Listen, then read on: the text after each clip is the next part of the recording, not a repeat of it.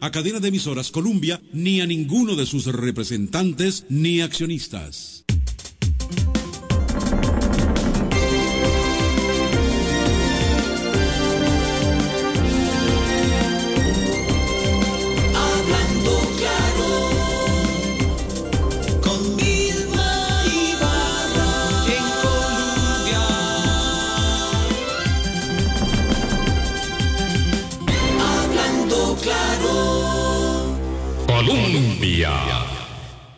Con un país en sintonía, ¿qué tal? ¿Cómo están? Muy buenos días, 8 en punto de la mañana. Gracias por hacer parte de nuestro Hablando Claro este miércoles 30 de agosto.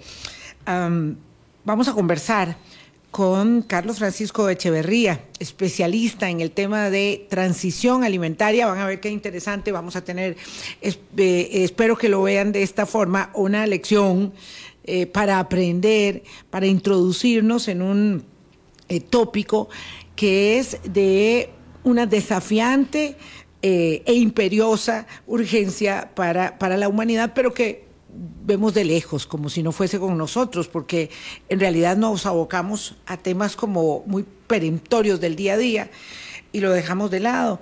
Pero le decía tanto a Boris como a Carlos Francisco, que ya está aquí con nosotros para la conversación de la mañana, que vale la pena hacer un señalamiento sobre eh, la visita del presidente Rodrigo Chávez a la Casa Blanca a reunirse con el presidente Biden, habida cuenta del significado que tiene eh, entrarle mm, de manera muy manifiesta y de lleno, ojalá con resultados muy contundentes, al tema del manejo de los flujos migratorios, mm, que es un tema que nos acongoja y que, mm, digamos, periódicamente abordamos. Boris, ¿qué tal? ¿Cómo estás? Buenos días. Buenos días, Vilma, buenos días a todos los amigos y amigas de Hablando Claro. Sí, un tema que vemos a diario en las calles con una, como dice Vilma, yo creo que es muchísimo más que acongojante, ¿verdad? Es un tema ya de humanidad en el tratamiento que se le tienen que dar a estos grupos familiares, porque viajan con grupos familiares, niños y niñas muy pequeñas, en todas las esquinas y por muchos lugares que uno transita aquí en el centro de San José eh, y Heredia, que es por donde yo me muevo, se ven cada vez más. Ojalá que esto sea, Vilma, realmente, porque se dieron pocos avisos en torno a eso. Entonces, para ver cuál sería la las, las acciones que se tomarían en cuanto al manejo de este flujo migratorio. Don Carlos Francisco Echeverría, qué gusto tenerlo en Hablando Claro. Desde hace bastante tiempo que no conversábamos y mm, aprovechar que está en el país porque él es un tico que decidió y ojalá las personas que migren lo hacen, lo, hiciesen porque tienen necesidades eh, académicas, inquietudes de índole profesional, de realización, de toda índole para poder cruzar allá de las fronteras de la tierra propia, pero no todo el mundo lo hace en esas circunstancias en las que este costarricense decide eh, cruzar el Atlántico y afincarse allá en, España para dedicarse a escribir eh, y compartir eh, con nosotros y con todas las personas eh, que pueden acceder a sus eh, libros, a sus obras, eh, temas como el que hoy nos, nos, nos convoca. Pero sí, realmente el presidente de la República, don Carlos Francisco, está en Washington haciendo parte de este esfuerzo para atender de una manera ordenada, organizada y lo mejor posible, porque no hemos logrado hacerlo, la crisis de migrantes que ya es, digamos, instalada de manera permanente, no es un asunto transitorio.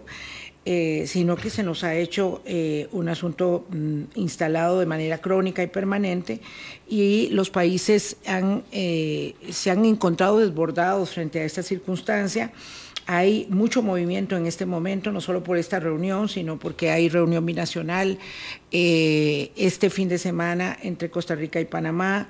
Hay un esfuerzo de las defensorías de los habitantes, en fin, hay una gran preocupación y esa preocupación debe mm, concretarse en acciones de política pública. Muy buenos días, eh, don Carlos Francisco, gusto en saludarte. Muchísimas gracias, Vilma, por la invitación. Y Boris, este, es un placer estar aquí. Más o menos una vez al año por aquí me asomo. Qué bueno. últimamente para hablar de temas ambientales, los cuales están, por cierto, estrechamente relacionados con el tema migratorio. Quizá no tanto en, este, en, este, en esta parte del mundo, porque obviamente la gente que viene, sobre todo de Venezuela eh, y de otros países de Sudamérica, viene eh, huyendo de circunstancias que tienen que ver con el clima, pero también con eh, problemas de carácter político y económico mucho más puntuales. Sin embargo, estamos apenas empezando a ver lo que son flujos migratorios en el mundo eh, por causas climáticas, ¿verdad? El, mar Mediterráneo es en este momento el cementerio más grande del mundo, en donde eh, se ahogan más de 2.000 personas al año huyendo de, de, África, ¿verdad? Y eso va a seguir creciendo a pesar de, de los esfuerzos que hace la Unión Europea y eh, debo decir, a, contrapelo de los esfuerzos que hace en este momento el gobierno de Italia para tratar de impedir que puedan desembarcar eh, en sus costas. En fin, el, tema de los refugiados y concretamente de los refugiados climáticos eh, se va a multiplicar, van a ser cientos de millones de personas las que van a emigrar, fundamentalmente en África y Asia del Sur hacia países con, eh, digamos, mejores condiciones de vida, aunque que también van a estar afectados, como todos los demás, por el cambio climático. Y ese es uno de los temas a los que me he estado dedicando en, en estos últimos cuatro años eh, eh, en España, investigar y escribir sobre cambio climático, crisis ambiental en términos generales y ahora más recientemente sobre alimentación.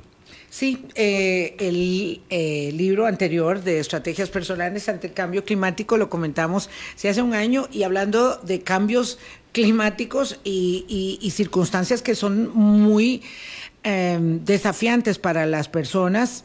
Em, comentábamos ahora extra micrófono que pasar el verano en Europa se está convirtiendo cada vez en un desafío mayor eh, para las personas y muchas vendrán a buscar eh, la calidez. Otro tipo de refugio climático. Templada nuestra, eh, exactamente, otro tipo de, de, migración muy eh. temporal, pero buscando un mejor clima y eso también hace parte de las responsabilidades que tenemos para administrarnos.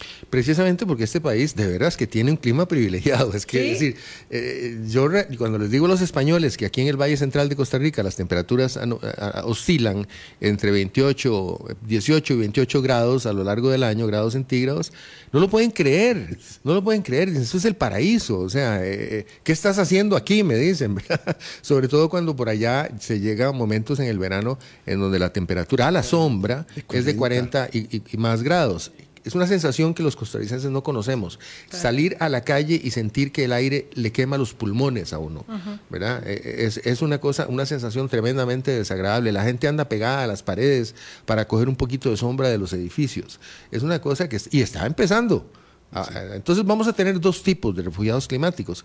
La inmensa mayoría, que van a ser gente muy pobre, que, emigra fundamentalmente de África hacia el sur, aunque ojo, también de Guatemala y de México, es decir, parte del flujo migratorio hacia los Estados Unidos, tal, vez no aquí en el sur, pero de El Salvador, Honduras, Honduras El Salvador, del Triángulo Norte para arriba, tiene que ver muchísimo con el clima, muchísimo, es parte del fenómeno del calentamiento global. Pero bueno, Costa Rica con esas condiciones privilegiadas puede curiosamente convertirse en un refugio climático y no necesariamente temporal. Yo estoy seguro de que va a haber gente, por supuesto, estamos hablando de gente con muchos recursos de Europa, de los Estados Unidos, que va a comprar propiedades aquí para venirse todo el verano o todo el año porque simplemente es un lugar de un clima maravilloso. Es decir, eh, aquí nos quejamos. Yo creo que nosotros, yo, eh, aquí mi compañero de al lado, viera cómo se queja del calor. Con dos grados que hemos subido. Viera cómo se queja del calor y ya yo le digo, bueno, pero esto es, claro, probablemente que uno no sale de su metro cuadrado y entonces se está quejando y nosotros somos muy buenos en eso, este, somos campeones mundiales en, la queja eh, de lo que, de lo que, de lo que siente de lo que tiene y de lo que le hace falta, eh, de todo pero en realidad tenemos una circunstancia eh, de mucho privilegio, aunque tenemos que tener mucho cuidado, porque ahora con el tema, por ejemplo, del niño, este año vamos a tener una circunstancia compleja de déficit de lluvia y además con extensión hasta el 2024. Entonces eso obliga también a que manejemos, a que nos gestionemos. Y con eventos muy puntuales. Ahora que don Carlos estaba hablando, Vilma me mostró el libro un día de estos. Yo solo, yo solo le conozco la portada, don Carlos. Hoy vengo aquí a aprender. Y y empecé a estudiarlo desde otra perspectiva, pero ya cuando Vilma lo pueda concluir, quiero leerlo porque es un tema que me parece fascinante y que debería estar en la agenda pública. Porque estas migraciones climáticas, como dice don Carlos, ¿verdad? Son personas que se dedican a la producción de alimentos y los eventos climáticos están destruyendo, están destruyendo las estructuras de producción y se quedan sin nada. Hace dos días, una granizada que hubo aquí en Cartago, me refería a un compañero, dañó un montón de, cultivos, aquí en la zona de Cartago. Es por ahí, don Carlos, por donde va la situación. Sí, eso es muy bueno lo que plantea Boris para que mm, mm, darle micrófono a Carlos eh, Francisco Echeverría y que nos contextualice un poco, ¿verdad?, en el lente de la retrospectiva, cómo es que hemos producido alimentos, por qué nos hemos equivocado en la senda ¿verdad? Un poco para entender qué ha pasado y luego veremos qué es lo que debemos hacer. Sí, la, humanidad en realidad ha hecho unas cosas maravillosas en los últimos 100 años o menos, en realidad desde la década de los 60, cuando se dio la famosa Revolución Verde, ¿verdad? Eh, con, gracias a los desarrollos de ingeniería genética de un ingeniero, un fenetista norteamericano, Norman Borlaug, que trabajaba en, trabajó en México y desarrolló variedades de, primero de trigo y después de maíz de altísima productividad eh, que evitaron eh, hambrunas en Asia, por ejemplo, se dice que más de mil millones de personas se salvaron de morir gracias a la ingeniería genética inventada, desarrollada por este señor Borlo, con lo cual le dieron el Premio Nobel de la Paz. Eh, le dieron el Premio Nobel de la Paz, me parece que fue en 1970, muy merecido, porque hizo una, una revolución agrícola que, bueno, es conocida en general como la Revolución Verde. Lo que pasa es que la Revolución Verde tiene otra cara, ¿verdad? Como toda moneda. Este, y es que produjo varios efectos que nos condujeron a un eh, sistema, a, sistemas agroalimentarios terriblemente eh, dañinos para el ambiente. Eh, por ejemplo, primero se establecieron o se generalizaron monocultivos de estas variedades mejoradas. Esas variedades mejoradas requieren grandes cantidades de agua y de fertilizantes. ¿Qué pasa? Los pequeños productores campesinos no podían hacer las inversiones necesarias en sistemas de riego, eh, fertilizantes y en la compra de las propias semillas mejoradas, que además había que comprarlas año tras año porque no podían volver a sembrarlas, sino que eran semillas patentadas por alguien. Entonces todo eso condujo a una gran concentración de tierra agrícola en manos de muy pocos propietarios en el mundo entero. Los campesinos se vieron obligados a vender en los últimos 30 años del siglo pasado, y eso sigue ocurriendo, gran cantidad de tierra. Y eso transformó completamente las prácticas agrícolas. Ahora la agricultura en gran escala, lo que comemos, ¿verdad? El trigo del pan que comemos todos los días, eh, obviamente también el maíz, los, los garbanzos, la soja, todo es producido en gran escala por tres o cuatro grandes por corporaciones. Unas pocas empresas, las famosas ABCD. Sí. Son cuatro grandes empresas, eh, Archer Daniels Midland, eh, eh, ¿cómo se llama? Cargill, ya no me acuerdo cuáles son las otras dos, pero son cuatro grandes empresas que manejan el 80-90% del mercado mundial de granos, ¿verdad? De alimentos básicos. Entonces, bueno, pasa eso. ¿Qué pasa? Eh, los campesinos venden, las grandes empresas se equipan de, arados potentísimos, eh, por supuesto de fumigadoras, de este, equipos, sistemas de irrigación, etcétera, y todo eso produce un daño tremendo en los suelos. A final de cuentas, una de las cosas más dañinas que se le puede hacer al suelo, qué tristeza tener que decirlo, es ararlo. El arado ha hecho muchísimo daño, nos ha, nos ha dado de comer por 3.000 años, pero volteando suelos lo que hacemos es exponerlos a los elementos y además si encima de eso aplicamos fertilizantes con una gran abundancia de nitrógeno y eh, pesticidas, herbicidas y tal, el, famoso eh, glifosato de Monsanto, etcétera, estamos, estamos matando el suelo. Y eso ha llevado entonces a consecuencias tremendas desde el punto de vista de emisiones de gases de efecto invernadero, de pérdida de, empobrecimiento nutricional de los suelos y por lo tanto de los alimentos. En fin, ha tenido un impacto muy grande. Ese es, digamos, uno de los fenómenos que han ocurrido en la alimentación. Pero bueno, e, estoy hablando del, digamos, del origen, porque esa fue la pregunta. ¿Cómo se originó? Sí, me, encanta, porque claro, tenemos que entender un poco de dónde viene nuestra circunstancia que ahora se empieza a tornar, digamos, eh, límite. Eh, pero has hablado de la producción de los granos. Me gustaría también que hicieras un acercamiento a lo que implica eh, la transformación radical de nuestros hábitos de consumo alimentario, virtud a las proteínas. Claro. Y sobre todo a las de origen cárnico. Así es, eso ese es en efecto el mayor impacto ambiental. Ajá. Vamos a ver, para ponerlo en números redondos, eh, hay investigaciones, muchas, eh, a ver, no tanto muchas, pero sí muy buenas investigaciones sobre cuál es el impacto ambiental de los sistemas agroalimentarios, concretamente en relación con cambio climático. Y en general, esas estimaciones indican que alrededor de un tercio de los gases de efecto invernadero son producto de los sistemas agroalimentarios. Es decir, dos tercios son el petróleo, el carbón, el gas, todo lo de combustibles fósiles, que es de lo que todo el mundo habla. Sí. ¿verdad? Y que está transicionando, es decir, cada vez más se usa energía solar, energía eólica, etcétera, etcétera. Por eso se dice que está en marcha una transición energética. Pero ese otro tercio de emisiones que se origina en los sistemas agroalimentarios, como decía Vilma al comienzo, nadie le está poniendo atención. ¿De dónde viene? Bueno, viene, hay dos fuentes principales. Una es el cambio de uso de los suelos. Y uno dice, bueno, ¿qué, qué tiene que ver eso con calentamiento global? Muy sencillo. Básicamente eso es deforestación. Eliminar bosque. Básicamente. Entonces, cuando eliminas bosque, pasan dos cosas. Una, ese bosque, al talarlo, cae, se descompone, se degrada y el CO2 que ha acumulado, el dióxido de carbono que está acumulado en esa madera, en esos tejidos, se libera a la atmósfera. En pa- parte se absorbe en el suelo, pero una gran parte se libera a la atmósfera. O sea, tiramos montones de CO2 al aire. Y segundo, perdemos una fuente de captura de carbono. Es decir, perdemos por los dos lados. Sí. Entonces ya ese bosque ya no captura más carbono. ¿Y para qué se está deforestando en la Amazonía, en el Cerrado, en Brasil, en Indonesia, en Asia del Sur en general? Para sembrar soya, fundamentalmente, que es el grano más comercializado, o sea, la legumbre más comercializada en el mundo.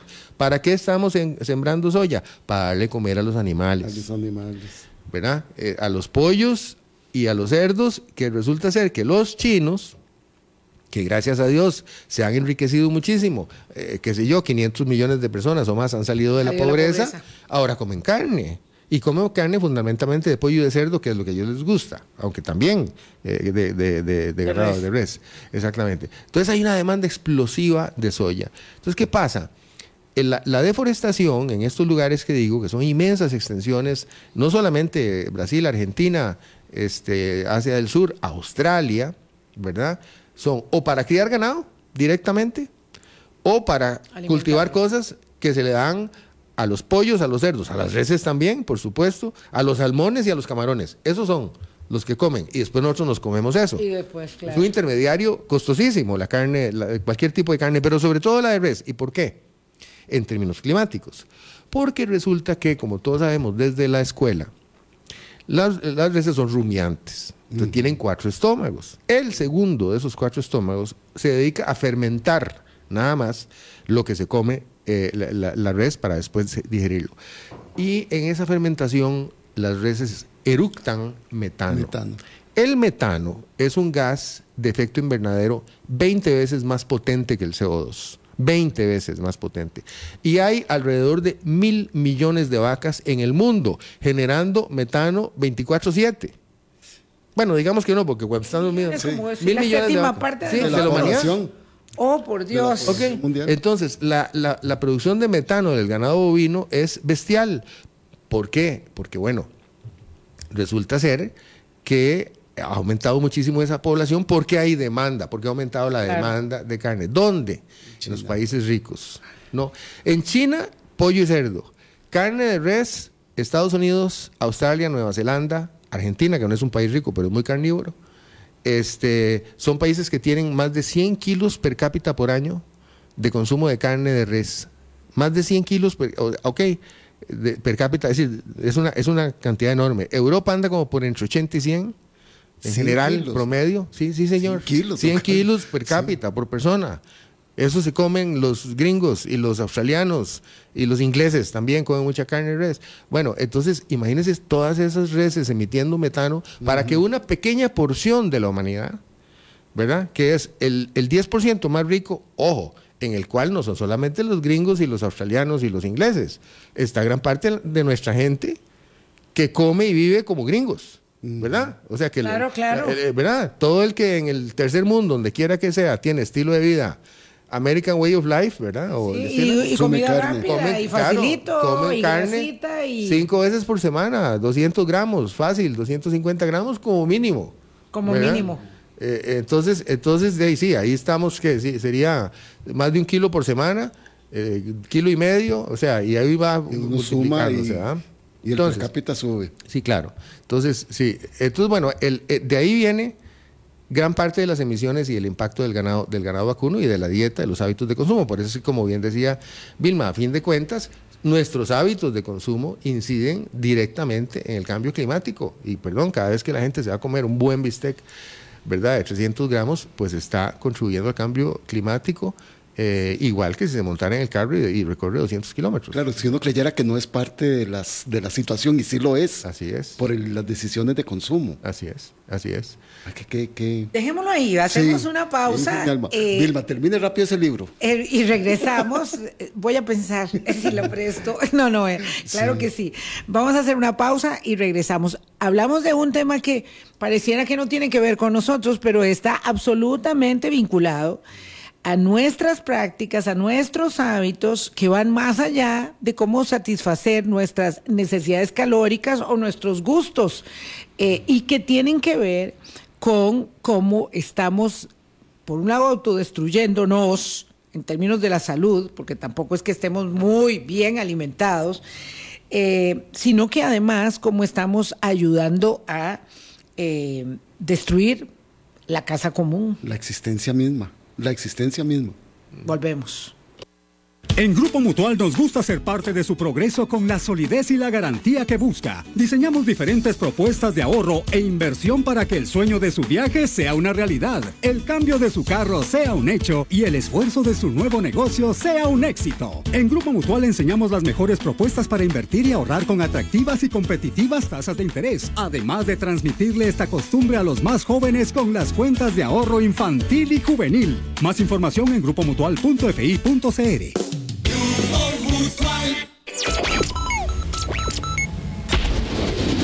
Somos la radio, la que une y forma.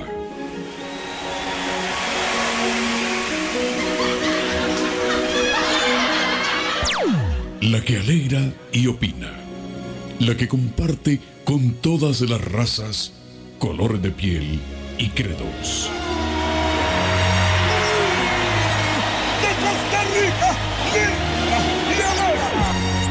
La que llega a cualquier rincón del planeta con entusiasmo y optimismo. Colombia, desde 1947. Una historia de éxitos. Hoy, en Pocas Horas Radio, una gran historia. Sí, todo comenzó cuando mis amigos me decían que nunca iba a poder tener uno. ¡Qué suspenso! ¿Pero qué era eso tan imposible? Tener un carro, creí que nunca podría. Llamé a Cope Alianza y me aprobaron el crédito rapidísimo. La atención es inmediata. Unifique sus deudas. Cope Alianza sí le resuelve. Su crédito aprobado en pocas horas. Contáctenos al 2785-3000 o visite nuestro Facebook. Colombia se une a la celebración de la persona negra y a la cultura afrocostarricense.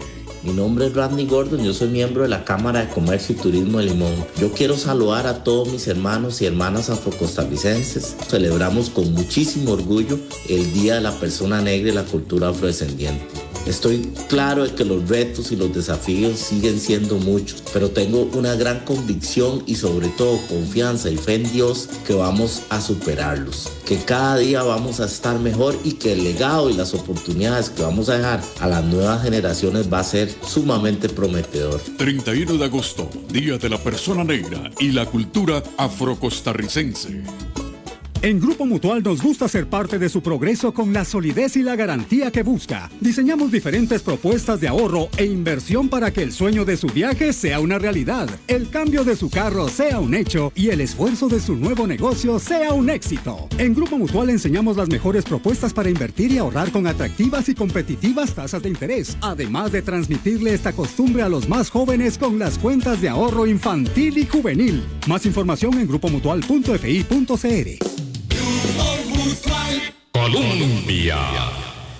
Con un país en sintonía, don Carlos Francisco Echeverría, nuestro invitado de hoy, ah, publicado recientemente, muy recientemente, este libro que se llama Alimentos, la próxima transición. Lo muestro así, pues obviamente para quienes están en nuestra transmisión en Facebook Live.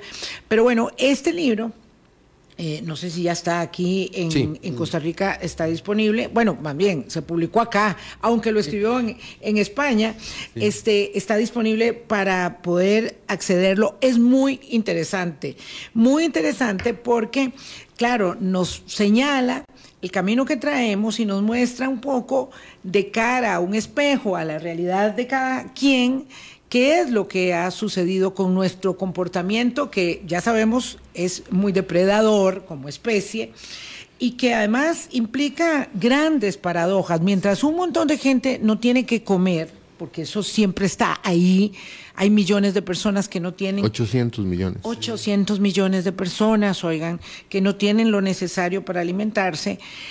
Otros estamos mal alimentados. Comemos demasiado, comemos alimentos ultraprocesados, comemos azúcar, que es un invento reciente de la humanidad, que es terriblemente malo, ¿verdad? Disculpas por aquellos que están en el mundo de la comercialización del azúcar. Y entonces resulta que estamos mal alimentados, pero estamos además enfermando a la casa común, al planeta Tierra. Yo solo quisiera hacer un, hacerte un paréntesis en lo que le estás preguntando a don Carlos Francisco, porque sí la voracidad del ser humano por consumir, pero también la voracidad inducida de la gran industria que nos da la pauta de la nutrición, don Carlos. Bueno, lo más paradójico de todo es que una de las epidemias que hay en la salud humana eh, hoy en día es la epidemia de obesidad. ¿Y dónde está esa epidemia? En los pobres es la gente pobre la que está sufriendo obesidad en el mundo entero. ¿Por qué? Porque la industria ha sido capaz de generar estos alimentos ultraprocesados que son eh, a base de azúcar en una gran proporción, de grasas, ¿verdad? Son a base de azúcar y grasas, con lo cual se satisfacen apetitos muy, muy elementales de, de las personas, ¿verdad? Cuando uno tiene hambre, si, uno, si le dan algo que tiene grasa, azúcar y sal, el, cuerpo recibe eso como un mensaje de saciamiento y son muy baratos, se producen en gran escala, porque el azúcar es baratísimo, ¿verdad? Y genera volumen y se conserva muy bien, no le pasa nada. Se va a saciar el hambre y eh, además se va a saciar, digamos, todos los que los inductores emocionales de la satisfacción de necesidad. Exacto. Más no la nutrición, se más crean, no la nutrición. Se crean eh, picos de insulina, esa misma persona tiene otra vez hambre, eh, una y media, dos horas después, vuelve a la pulpería, se compra alguna baratija de esas que son efectivamente muy económicas y entonces ahí va saciando el hambre a lo largo del día. Yo veo, uno ve a la gente, ¿verdad? En sus trabajos y tal, como cada rato va y coge una bolsita de algo, un paquetico de algo y tal. Bueno, el, producto de eso, en el término de 5, 6, 7, 8 años, es obesidad y, si, cuidado si no diabetes y cuidado si no incluso cáncer. O sea, eh, lo que se llama malnutrición. Sí. ¿Verdad? A, partir de alimentos ultraprocesados ha generado una epidemia de obesidad. Entonces es muy triste, ¿verdad? Ver a, gente que uno ve que es gente que es pobre, incluso desde niños, porque los niños son los que comienzan a consumir esas cosas. Don Carlos, ¿y será correcto llamarles? Los dejamos. Sí, claro. Y, se los, damos de, se los damos de premio. Sí, se los enchufamos. Se los damos de premio. Don Carlos, ¿será correcto llamarle alimentos ultraprocesados? Porque hay, cuando va la palabra alimentos, uno no sabe si la mezcla aquella ya es un producto. Alimenticia. Es alimenticia. Si que yo a veces en el libro le digo comestibles. Comestibles. Pues, sí, comestibles, porque sí son comestibles, pero alimentos no son. Uso las dos palabras, pero, pero en algunos casos hablo de comestibles por eso, son cosas que se comen. Ya que alimenten es otra cosa. Lo cierto es que entonces nosotros comemos mal, eh, tenemos muchos problemas de salud asociados evidentemente a la obesidad, al sobrepeso y la obesidad.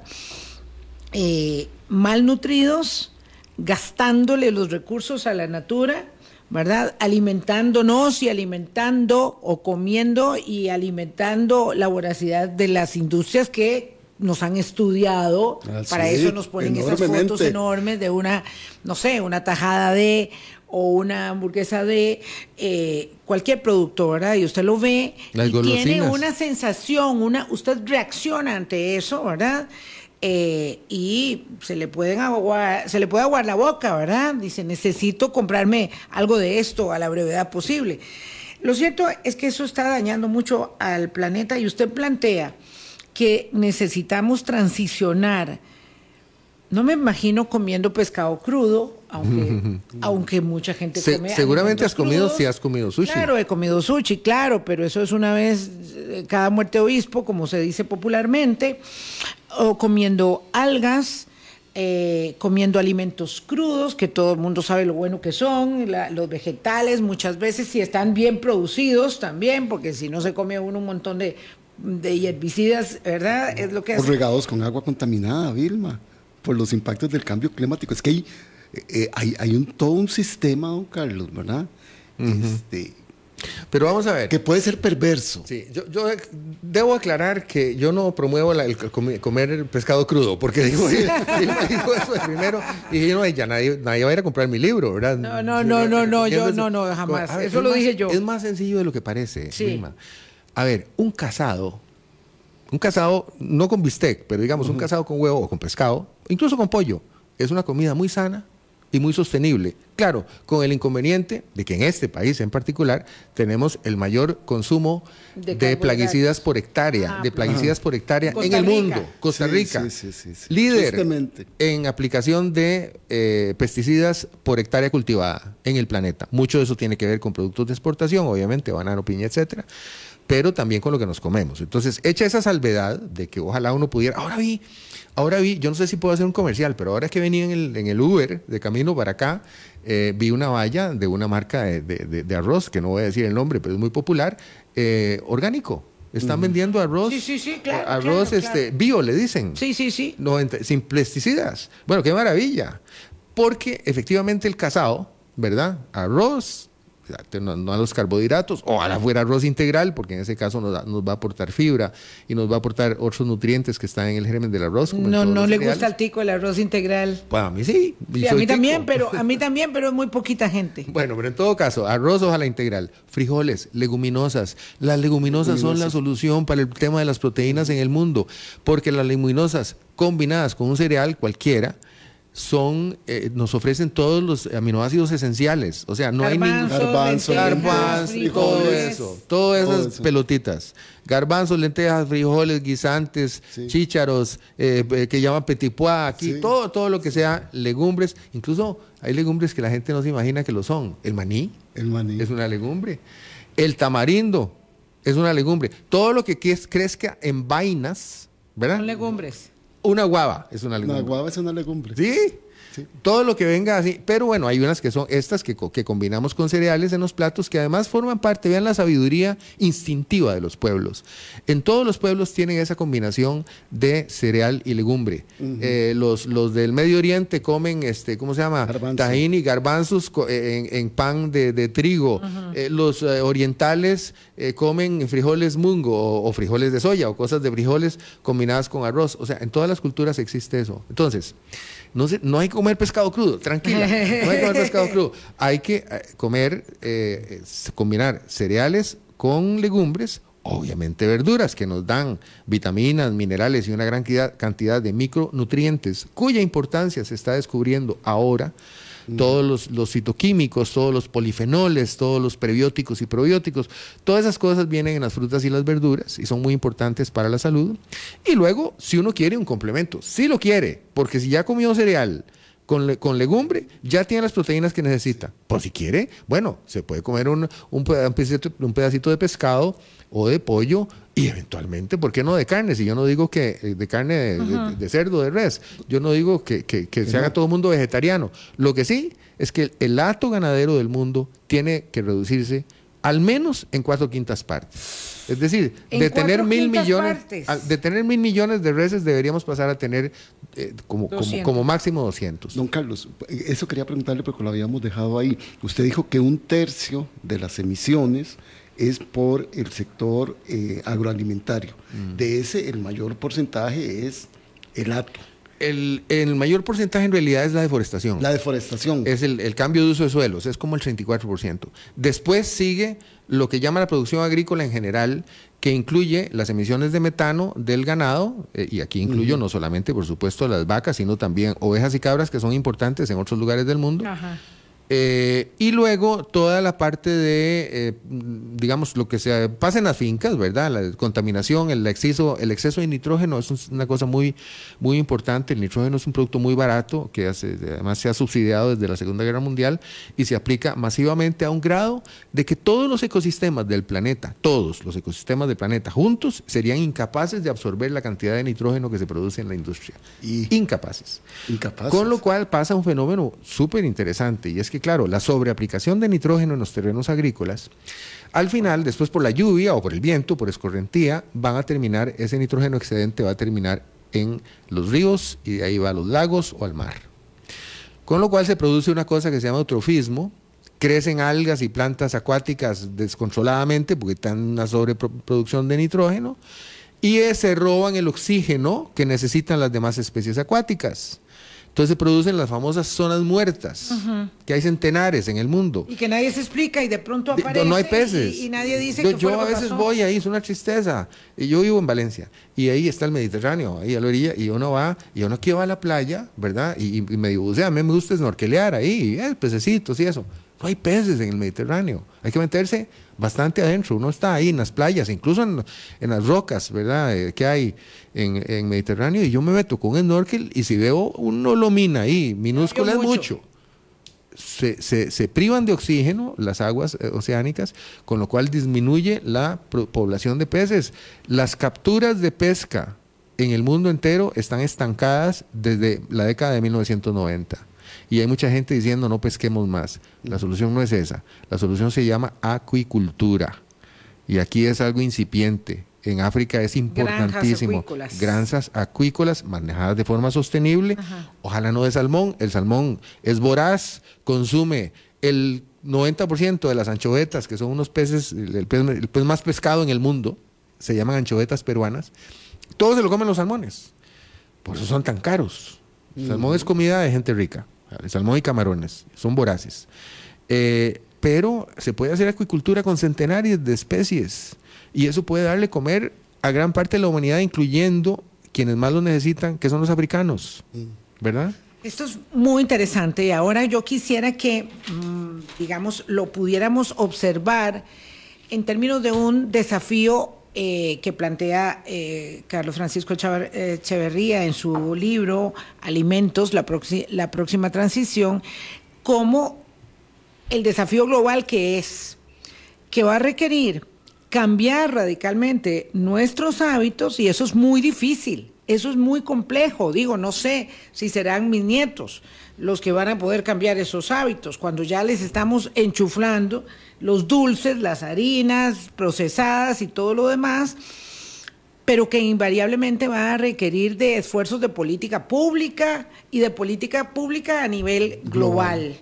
Vamos a hacer una pausa para entender hacia dónde debe marchar la humanidad para no propiciar, como lo ha estado haciendo, ¿verdad?, su propia destrucción ¿Y cuál es ese horizonte? Porque cuando hablamos de cambio climático, todo el mundo decía, no, eso va a pasar y eso va a pasar y seguro va a pasar después, pero ya nos está ocurriendo.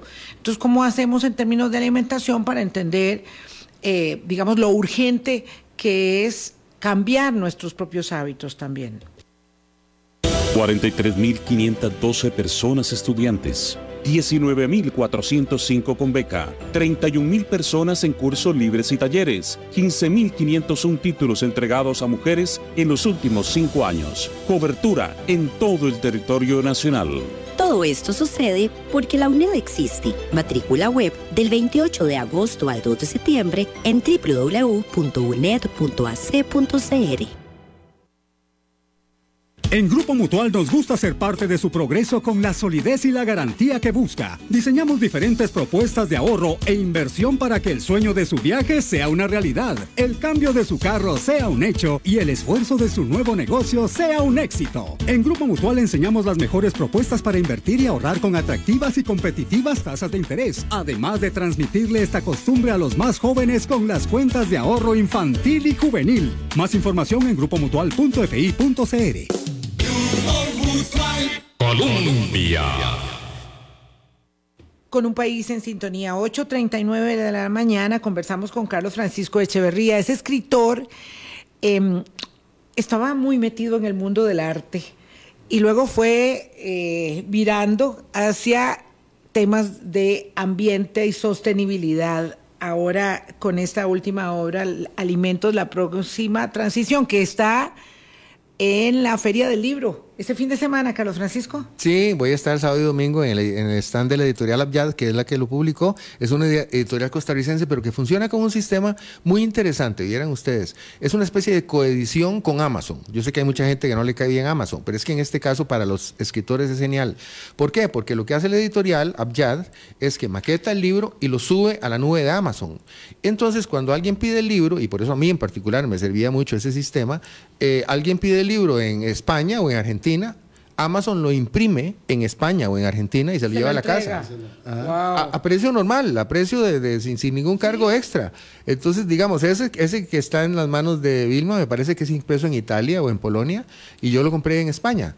Eh, ¿verdad? Lo pedí desde España. Entonces es fantástico eh, como sistema, especialmente si uno escribe cosas, digamos en Costa Rica, que estoy seguro de que hay otras personas que lo hacen, que son cosas de interés, digamos, más global, que no son cosas solo eh, locales, pues eso, ese sistema me parece a mí fabuloso, ¿no? Entonces sí, voy a estar en el stand de la editorial Abjad el sábado y el domingo. Eh, hay que aprovechar el fin de semana, hay que aprovechar el fin de semana porque es el, segundo y último de la Feria del Libro. Ya se acaba. Entonces hay, que, hay que aprovechar. Darse una, un, regalo a la, a la vista, los sentidos, es visitar una feria, una feria del libro. Mm, mm, plantea don Carlos Francisco Echeverría que la humanidad va hacia la transición de los sistemas agroalimentarios. Y en esa transición hay dos caminos posibles. Eh, porque uno puede siempre negar la realidad, ¿verdad? Extender el modelo voraz que tiene y puede tomar otra ruta. En primer lugar, es muy difícil convencernos, ¿verdad? Eh, imbuidos como estamos cada uno en nuestros desafíos del día a día, en nuestro metro cuadrado, que podemos autodestruirnos. Eso siempre nos ha costado mucho a los seres humanos este, asumirlo. Eh, y por tanto, ¿cómo deberíamos convencernos, para empezar a convencer de que se necesita un nuevo sistema de gobernanza internacional y unas políticas públicas que logren transformar el sistema de producción y de consumo? Claro. Bueno, yo lo que digo siempre, y es un, casi un, es, un lugar común, es que la, solución de un problema, el primer paso para resolver un problema es entenderlo. Y por eso fue que me metí dos años a, investigar y escribir ese libro para tratar de tener una visión eh, global del, del problema, pero también de las soluciones. Y déjenme decirle que el tema de las soluciones para nosotros en Costa Rica es importante en este sentido. Acabo de decir que el país es un refugio climático, aquí la vivimos con toda la bata, la verdad, o sea, el clima no nos maltrata mucho, sí, por ahí de pronto hay una granizada en Cartago, válgame Dios, vaya dígale eso usted un gallego, ¿verdad? dice, perdón, yo tengo tres... vive, a mí se me han arruinado todas mis cosechas, ¿verdad? Las lluvias que hubo esta semana en, España son impresionantes. Sí, exacto, pero entonces aquí, aquí en realidad este país, y a ojo, por sus privilegios ambientales, por tener la biodiversidad que tiene, por el tener la extensión marítima que tiene, de, ¿verdad? De mar territorial, es un país que puede dar ejemplo. Ese es el rol de Costa Rica, liderar. De hecho, se hizo en la administración pasada con el presidente Carlos Alvarado, llevó un liderazgo internacional en el tema de protección de, áreas de, naturales, en particular del mar. Marinas. Y gracias a eso se acaba de aprobar una normativa internacional importantísima para crear reservas marinas que permitan la recuperación de las poblaciones de pescado en los océanos. Eso es un paso trascendental para la humanidad y bueno, se logró con una, con una participación, yo diría importante, Costa Rica y Francia fueron los que lideraron ese acuerdo internacional, ya después se sumó todo el mundo.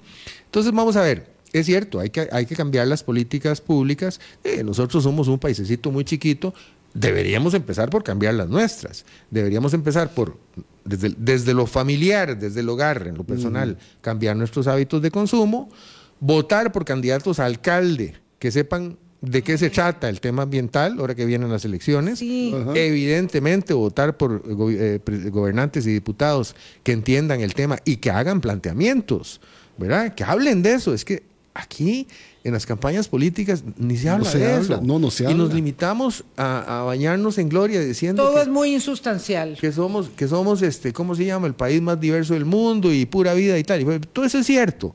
Nadie dice, sin embargo, que tenemos el primer lugar en consumo por hectárea de, de plaguicidas o que hemos sido incapaces de manejar nuestras aguas hervidas eh, a- al nivel de, de- de los países más pobres de América Latina ¿ah? o que somos incapaces de crear un sistema de transporte público decente y nos hemos acostumbrado, cosa que me parece humillante, a pasar todo el tiempo hora- una hora, hora y media en presa la gente para ir para llegar al trabajo o al, o al- o al colegio. O sea, esos grandes problemas, los grandes problemas que son los grandes problemas ambientales de Costa Rica, plaguicidas, transporte público, en fin, esos temas no los abordamos y hay que abordarlos en la política. Pero eso en lo local. En lo internacional, nosotros tenemos voz y voto en los organismos internacionales más grandes.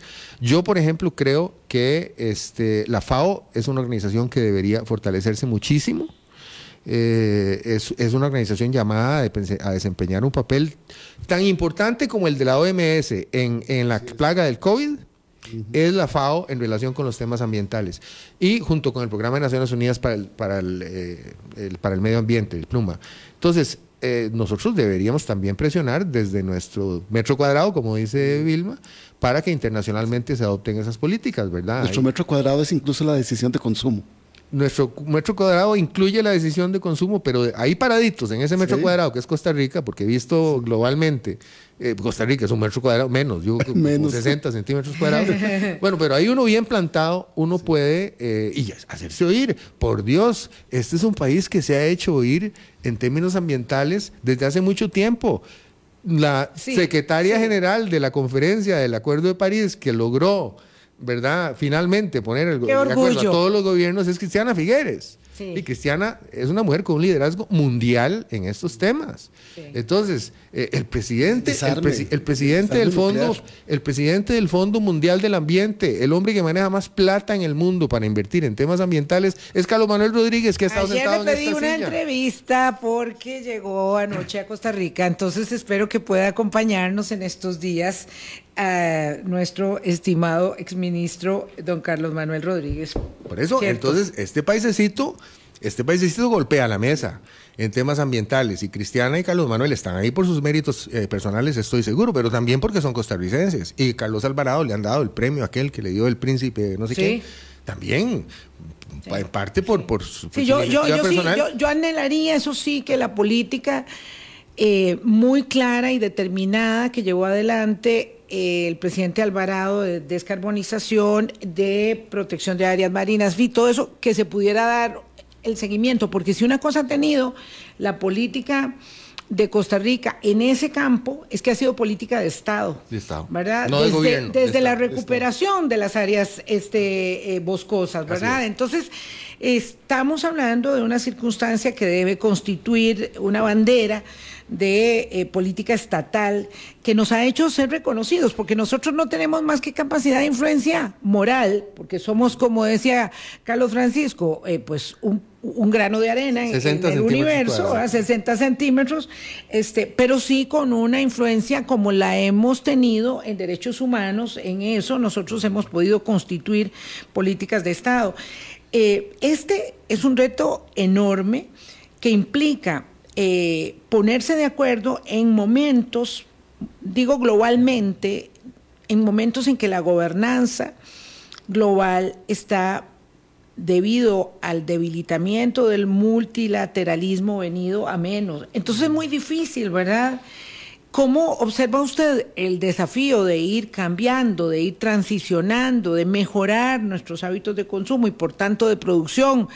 O al revés, viceversa, como sea, que hay que verlo en ambos sentidos para realmente ayudarle al planeta Tierra. Sí, en eso, y en eso el, COVID nos dio una gran lección, ¿verdad? Porque con el COVID, una organización que pf, nadie daba un 5 por ella, solo Bill Gates, que financia la mitad del presupuesto, que es la Organización Mundial, de la, Salud, adquirió un relieve y se, se entendió, a pesar de que nos cayera mal el señor eh, el secretario No, general o todo lo que Sí. fuera, pero eh, eh, jugó un papel determinante. O sea, sin la OMS las cosas hubieran sido muy diferentes. Y yo creo que eh, el sistema de Naciones Unidas como tal, se vio la importancia del sistema de Naciones Unidas. Eso a nivel global. Entonces a la FAO tendríamos que darle ese peso Absolutamente. Lástima que perdimos porque, perdón, un vicedirector mundial de la FAO que este, entiendo se está retirando, es René Castro, nuestro exministro de, bueno, canciller y ministro de Ambiente. René era subdirector de la FAO, o sea, hasta hace poco, yo no sé si ya dejó el cargo, entiendo que en eso estaba. Eh, tenemos presencia en esos lugares eh, con personas de mucho peso. Eh, la FAO definitivamente ya, llamaba a jugar un papel, la, el, el, las Naciones Unidas, el PENUMA, Programa de las Naciones Unidas para el Medio Ambiente, todos esos organismos van a adquirir importancia creciente. Y yo lo que creo y me planteo al final del libro, que es una tesis un poquito ambiciosa, es que tiene que haberse, hacerse una estrategia global de transición alimentaria, porque la transición energética está en marcha. Ahí están haciendo cada vez más paneles solares y torres eólicas y todo eso ya está caminando. Pero la transición alimentaria nos está cogiendo tarde. Y eh, eso tendría que ser objeto de una estrategia que más o menos está en blanco y negro ya. O sea, ya la Universidad de Oxford, por ejemplo, tiene una organización que se llama Table. Están en realidad tres universidades, Scheveningen, Oxford y la de Suecia. Eh, tienen las estrategias bastante claras, pero bastante claras. La misma FAO tiene las estrategias bastante claras. Lo que pasa es que, bueno, además de la estrategia, hay que tener el poder político y hay que tener la plata. Claro, porque estamos hablando de nos estamos enfrentando a un sistema grande, ah, poderoso, con muchísimo dinero. Claro, nosotros planteábamos que este es un problema gigante porque es un problema científico, técnico, pero es un problema político, social. Entonces, claro, es inmenso el desafío. Cuando uno está hablando de la necesidad de luchar contra el comercio mundial de armas, una guerra, una lucha que uno la ve perdida. Sin embargo, a mucha gente le hace clic de qué está hablando, de qué se está de, Y por cierto que Costa Rica ha jugado un papel importante en la restricción de comercio mundial de armas, tanto de armas. convencionales como de armas, nucleares, con iniciativas que se han tenido aquí, que ha estado Oscar Arias por un lado y por otro lado Elaine White, o sea, gente de Costa Rica. El gobierno de don Luis Guillermo Solís, con, que terminó en, el, en, la, en la embajada de, en la, tarea de la embajadora White, con justamente la limitación de comercio. Entonces, sí, tenemos, sí tenemos músculo, parece mentira para, para influir en esas cosas. Pero es que además, don Carlos, hay que verlo como, como lo estamos, como, un elemento absolutamente básico de la existencia humana, que es la alimentación. De ahí debe partir, ¿verdad? Como una postura humana, filosófica, que tiene que irradiar todos los demás campos. Pues yo espero que mi librito modestamente ayude, donde, donde haya pues interés y, conciencia en el tema, para, como repito, entenderlo mejor, porque, porque de, ahí se parte. hay, que, hay que entender mejor cómo es. Carlos Francisco Echeverría es muy humilde, es eh, muy modesto a la hora de, de señalarlo, pero vamos a ver, este documento, este libro, eh, además me encanta porque tiene letra grande que se puede leer bien, eso es muy amigable, se, ah, agradece, ¿verdad? Y tiene pastadura, que es una delicia. es mucho mejor. Este libro eh, es un documento muy solvente en cuanto a fuentes bibliográficas eh, y además logra mm, concitar, ¿verdad? Una cantidad significativa, porque lo que decía Carlos Francisco eh, lo entendí muy bien, no es que haya muchos estudios, hay, que hay, muy buenos, pero hay que acopiarlos, hay que tener la posibilidad de hacer una tarea de disección tan grande y de estudio y de dedicación de tiempo y, y neuronas para poder acopiar una cantidad significativa de eh, conclusiones y planteamientos de las personas que están más adelantadas en este tema y llevarlos a una obra que sea de fácil lectura, que sea atractiva, interesante, como esta eh, de la próxima transición de los alimentos de Carlos Francisco Echeverría. Agradezco muchísimo que hayas estado aquí con nosotros esta mañana en la Feria del Libro el fin de semana.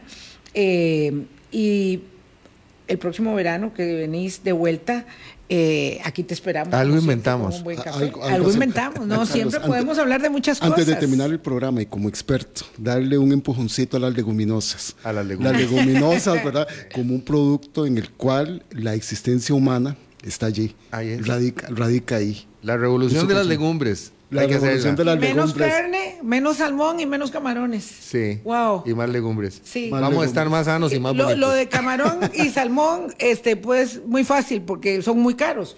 Pero lo de carne, eso lo tenemos muy instalado. Sí. Vaya usted y se come una Pero, torta que sí. no sabe ni de qué es, de una hamburguesa que no sabe ni de cómo se hace. Bueno, Pero no tenemos instalado un el alimento y se hacía mucho gusto. No tenemos instalado el consumo de las legumbres. Y yo recuerdo que años atrás, tres o cuatro años atrás, la FAO declaró el año de las leguminosas Sí. para poder estudiar y decía eso que refería a don Carlos. Ahí está el presente y el futuro de la existencia humana en su alimentación. Y ya que decís futuro, déjenme terminar tal vez con un mensajito mínimo. No les demos golosinas a los niños llenas de azúcar. No los premiemos con golosinas.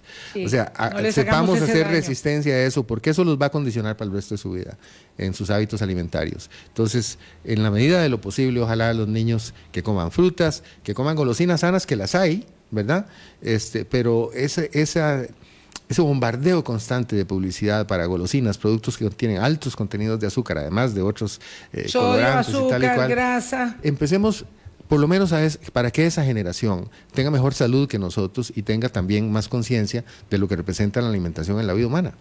Sí, no Muchísimas empecemos gracias, a atorarle las eh, venas y las, ar- las arterias desde muy chiquitos de cosas que, Y la cabecita. que les hacen mucho daño. Claro, el condicionamiento. Carlos Francisco, muchas gracias por haber venido, de verdad. La pasamos muy bien, aprendimos, aprendimos cosas. Mañana nos encontramos aquí en Colombia con un país en sintonía. Buen día. Que la pasen muy bien. Gracias. Hablando claro con Vilma Ibarra en Colombia. Hablando claro.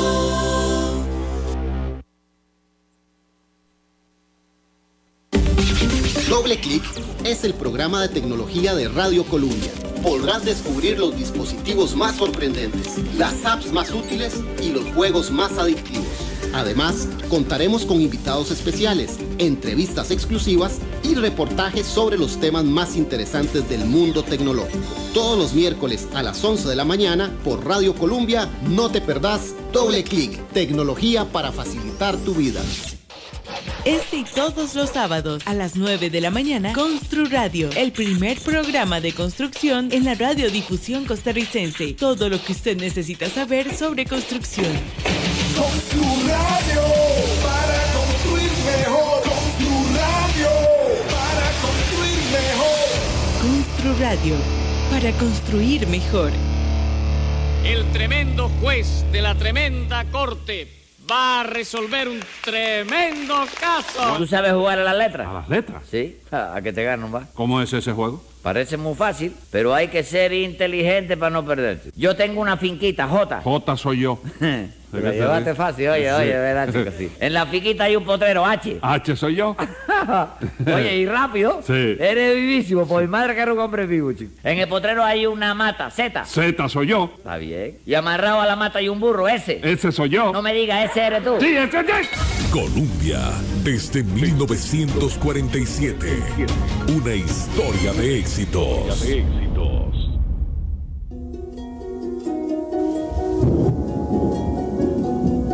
Cuando en el norte es primavera y los viajeros pájaros del sur regresan a casa, en el trópico empieza la temporada de lluvia. El invierno Columbia